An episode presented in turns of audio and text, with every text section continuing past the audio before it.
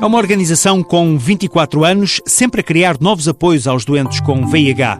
O mais recente é a Unidade Móvel de Rastreios.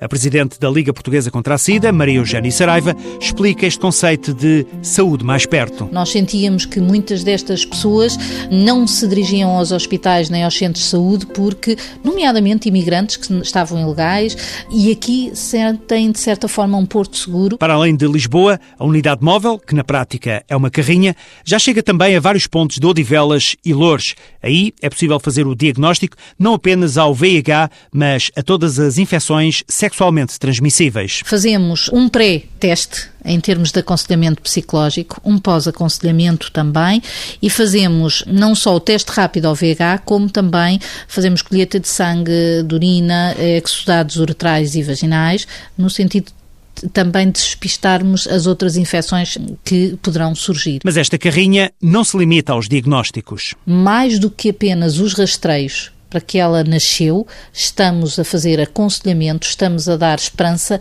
a muitas pessoas que achavam que ter SIDA era realmente muito grave e a esperança de vida realmente passa por uma palavra bendita, é realmente um grande apoio para estas pessoas. Na unidade móvel da Liga Portuguesa contra a SIDA, todos os testes são gratuitos. A equipa funciona com enfermeiro, médico e psicólogo.